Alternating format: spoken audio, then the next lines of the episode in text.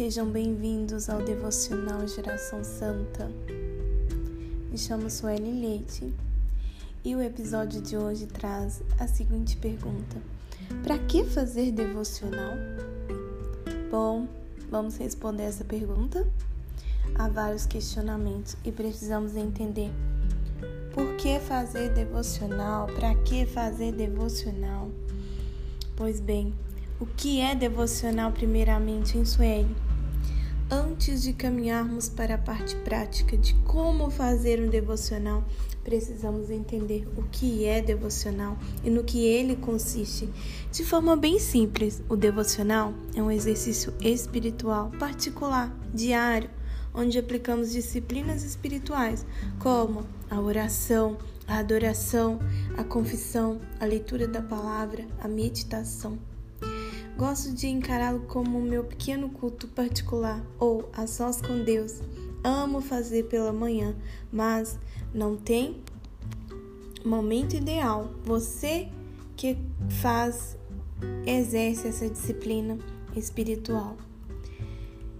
1 Timóteo, no capítulo 4, do verso 7 a 8, vai dizer assim para nós: Exercita-te a ti mesmo na piedade pois o exercício corporal para pouco aproveita, mas a piedade para tudo é proveitosa, visto que tem a promessa da vida presente e da que há de vir.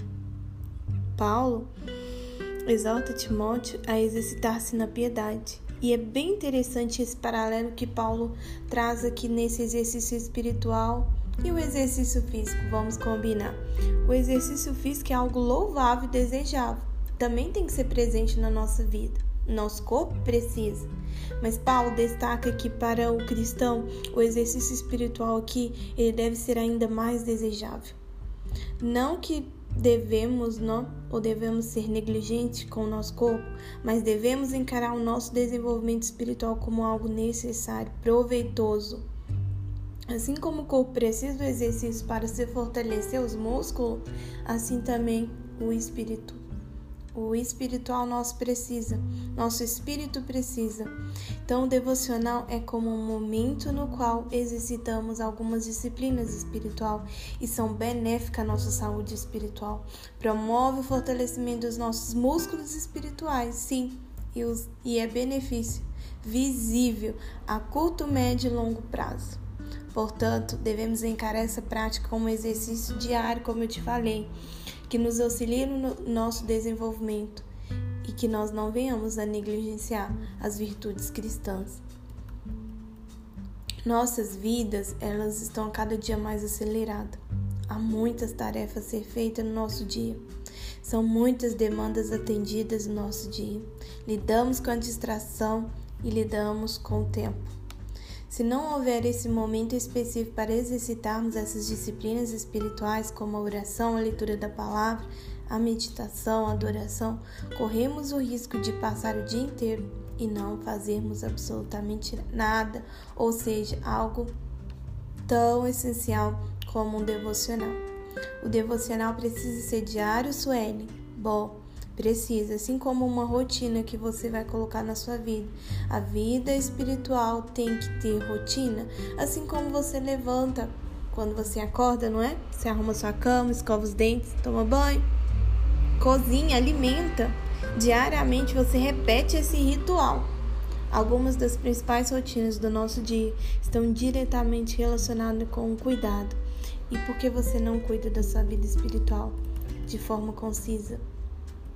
Pois bem, essa é a importância que nós devemos levar. Por vezes o cansaço é tão grande na nossa vida que nós começamos a negligenciar. Nessas horas, precisamos lembrar do salmista. O salmista nos refere algo lá no Salmo 139, de número 4.